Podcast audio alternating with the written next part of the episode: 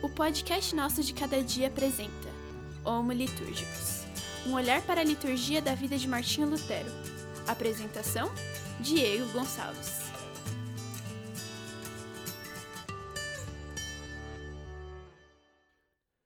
Cidade de Worms, 18 de abril de 1521.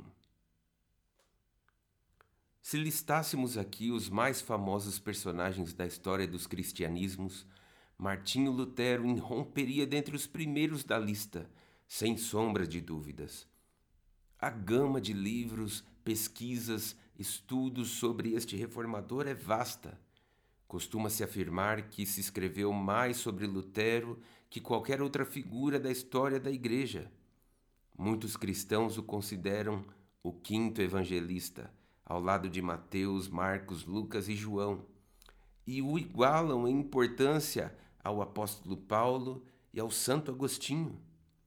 Para tantos outros cristãos, porém, ele é o deformador da igreja, a cria do demônio e o vinculam à galeria de maiores hereges da história da Igreja. Contundente ou controverso, todavia emblemático, a forte personalidade do teólogo alemão, acompanhada de grande audácia, perpiscácia e ética individualista, foi historicamente evidenciada no pronunciamento de um sonoro não a Carlos V, o sacro imperador romano, diante de uma assembleia instaurada na cidade de Worms, que tinha como finalidade fazer o padre reformador mudar de ideia sobre as suas 95 teses. Esta Assembleia Imperial, também conhecida como Dieta de Worms, visava lidar com uma crise que ameaçava e de fato destruía a paz da Europa e do cristianismo ocidental. Neste tempo, a Igreja Católica Romana detinha o monopólio da fé e promovia para si o título de única Igreja de Cristo, acarretando milhares de pessoas de diversas nações a sentirem uma necessidade intensa de buscar seus serviços e favores à alma humana. Entretanto, no dia 18 de abril de 1521, último dia desta Assembleia, um indivíduo permaneceu categórico diante de todos os poderes políticos e religiosos de seu mundo, declarando que todos eles estavam errados. Cabe salientar que isto só foi possível porque Lutero viveu numa época de muita aspiração conjuntural por mudanças no sistema religioso de seu tempo. O professor Russell Shedd diz que, com o advento do Renascimento, surgiu na Europa uma nova ênfase sobre a responsabilidade individual e, com isso, veio a liberdade paulatina para discordar das autoridades, reis e papas. Banhado nesse ímpeto questionador que antecedia a reforma, que naquele dia de abril de 1521 abria-se o horizonte de um mundo como conhecemos hoje, um mundo definido pelos defeitos e virtudes do individualismo religioso, cujo protagonista, Lutero, insistiu no valor central da sua liberdade de consciência e valorizou sua voz solitária e antagônica. Como vimos, nosso reformador se manteve firme diante de toda a assembleia deliberativa que Carlos V havia convocado, que culminava em sua definitiva excomungação da Igreja Católica. No entanto, Martinho Lutero não rompia com Roma em Worms.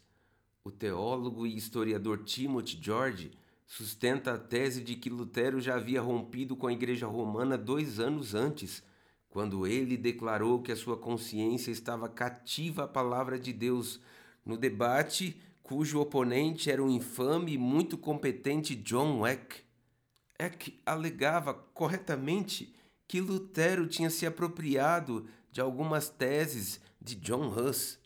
Lutero admitiu que Eck estava com razão, mas nem por isso se importou em ter seu nome aliado a John Huss. Pelo contrário, o padre alemão, tal como Huss, estava disposto ao martírio por suas teses, crenças e teologias e ele não mudaria a menos que pudesse ser convencido através das Escrituras.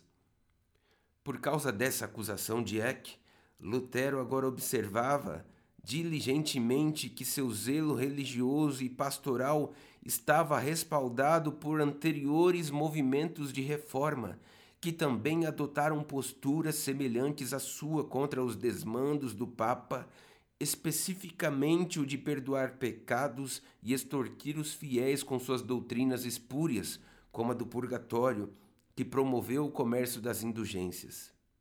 Esses movimentos de reforma anteriores ao protesto de Lutero eram guiados por algum líder carismático que demonstrava ao povo seus pensamentos, ansiando por um resgate da centralidade das sagradas letras. Diz Early Cairns que os reformadores como Wycliffe, Hus e Savonarola empenharam-se numa tentativa de fazer a igreja voltar ao ideal do Novo Testamento. E esses movimentos de reforma estavam tão comprometidos com o resgate do paradigma neotestamentário que enfrentavam os principais poderes de sua época sem temer qualquer punição ou condenação, embora cientes que isso poderia lhes custar o preço de sua vida.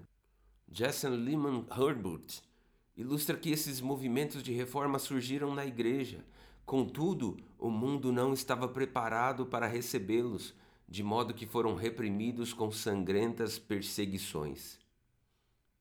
Permita-me fazer uma comparação que, embora soe anacrônica, representa com perfeição a bravura de nossos reformadores. As palavras que foram atribuídas a Santo Atanásio muitos séculos antes da Reforma Protestante, a saber, Atanásios contra mundum, em seu sentido mais belo, ainda ecoava no seio da igreja e tal como Atanásio, Wycliffe, Hus, Savonarola e agora Lutero lutaram bravamente pelos seus ideais. Eles foram conduzidos pelo desejo de resgatar e centrar o paradigma neotestamentário na cristandade, nas suas respectivas épocas e por causa de sua coragem estiveram à frente da luta contra um mundo dirigido por um sistema político religioso opressor, corrupto e perverso. Destarte, de Worms a todo o território do Sacro Império Romano Germânico e dali para as nações circunvizinhas, pôde-se ouvir ecoar Luteros contra mundo. Por conseguinte, o pano de fundo ao empregarmos tais palavras agiográficas nesta pesquisa é para nomenclaturar o arquétipo do indivíduo litúrgico que corajosamente defende sua liturgia contra todas as liturgias rivais de sua época. Oportuno se torna dizer que o termo liturgia, como bem observa o liturgista e pastor metodista Luiz Carlos Ramos, originalmente designava toda obra, ação, ou iniciativa assumida livremente por um indivíduo em favor do seu povo ou do seu estado. Esta busca etimológica do termo leiturgos se torna necessário para que possamos compreender melhor os estágios litúrgicos encontrados em Lutero, especialmente no jovem Lutero.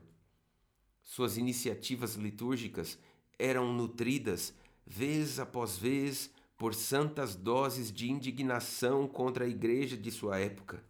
Nesse ponto, torna-se imprescindível afirmar que Lutero não pensava em abandonar a Igreja Católica, muito menos começar uma nova igreja.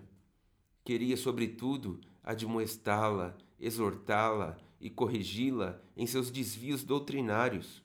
Mas o cenário religioso de sua época piorava cada vez mais ao ponto de Lutero não mais conseguir conviver nestas condições. Dentre estas circunstâncias, seguindo o que diz o teólogo católico Joseph Lurtz, tanto em termos de conteúdo quanto de intensidade, o não de Lutero à Igreja Papal foi dirigido contra uma igreja cuja realidade subcristã merecia mais forte das condenações. E como bem disse o jornalista e teólogo Maurício Zagari, a reforma protestante do século XVI vai além dos aspectos institucional, social, econômico e político. A mola mestre da reforma foi a necessidade de pôr o coração humano de volta em seu devido lugar, desconectá-lo do interesse das riquezas, motivador das indulgências. afastá-lo da ânsia por grandiosidade e poder temporal, desligá-lo das ambições materialistas, imanentes e fugazes, entre outras necessidades. É neste cenário real, ilustrado por Zagari, que Lutero passa a empregar a liturgia da sua vida, e na vida da sua liturgia demonstra com clareza a nobreza de seus atos litúrgicos em benefício do povo. Liturgicamente, Lutero se vê na missão de ensinar o povo, que por ser iletrado era facilmente ludibriado. Neste sentido, certa vez ele disse categoricamente: Deixamos que nos preguem e nos admoestem, porém escutamos sem seriedade e descuidadamente. Sabe, portanto, não se trata apenas de ouvir, mas é necessário, outro sim, aprender e reter, como bem dizia Lutero. De certo modo, essa liturgia do ensino de Lutero ecoava os conselhos de São Paulo a Timóteo. Toda a Escritura é inspirada por Deus e útil para instruir, para refutar, para corrigir, para educar na justiça, a fim de que o homem de Deus seja perfeito, qualificado para toda boa obra. Hum, é com essa percepção que Lutero passa a combater os erros doutrinários e interpretativos que outrora disseminados na missa latina e no comércio de indulgências com sua liturgia da palavra, tornando-as públicas em seus sermões, em suas conversas à mesa, além de seus folhetos e boletins informativos preparados, impressos e divulgados ao povo comum. Cabe dizer aqui que a imprensa recém-inventada contribuía muito para o sucesso do nosso reformador. Geoffrey Blaney diz que um panfleto contendo um simples sermão podia agora, através da poderosa imprensa, chegar a mais pessoas como nunca antes um sermão havia conseguido.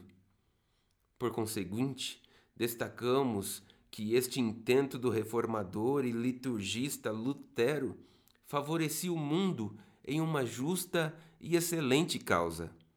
Com sua liturgia do aprender e reter, o padre protestante militava em favor da educação sobretudo a educação cristã, como parte da dignidade humana.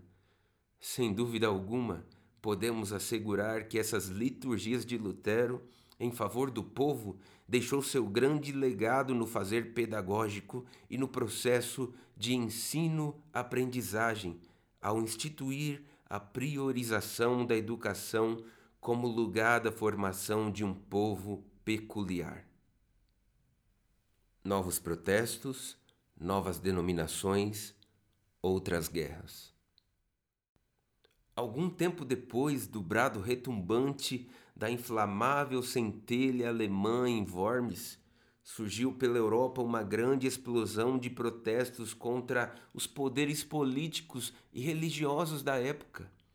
Nesta mesma década, o mundo via surgir e propagar manifestações religiosas de cunho protestante em muitas outras cidades europeias, culminando em novas expressões cristãs, a saber, luteranos, reformados, calvinistas, anabatistas, cristãos da ala radical, além da nova igreja da Inglaterra, conhecida como anglicana, estes novos grupos defendiam não apenas os interesses religiosos, mas um conjunto de transformações nas relações de poder. Para se ter uma ideia, é dito nos livros de história que nos 30 anos que se seguiram, a nação francesa se viu dividida em facções calvinistas e católicas, e as ilhas britânicas oscilavam entre Roma e Genebra. Hum. E assim, no final do século XVI, o segundo grande cisma do mundo cristão, que teve início em Lutero, foi reconhecido como permanente e a era das guerras religiosas pró-reforma versus contra-reforma que haviam começado nos dias do padre reformador alemão não chegariam ao fim por mais de cem anos. Inegavelmente, a busca pela liberdade religiosa e política teve seu antecedente em Lutero, naquele memorável dia do mês de abril de 1521, na cidade de Worms. O indivíduo humano, com direitos litúrgicos inalienáveis, entraria na linha de frente das discussões sociopolíticas ao romper com a antiga divisão da vida em esferas sagradas e seculares. Dessa forma, podemos concluir que o poder do indivíduo contra toda a autoridade humana teve suas implicações negativas, como guerras e dissensões, mas no geral trouxeram muito mais efeitos positivos. Dentre os efeitos positivos, um se destaca e tem sido continuamente aperfeiçoado até os nossos dias, embora não tenha ainda atingido a perfeição.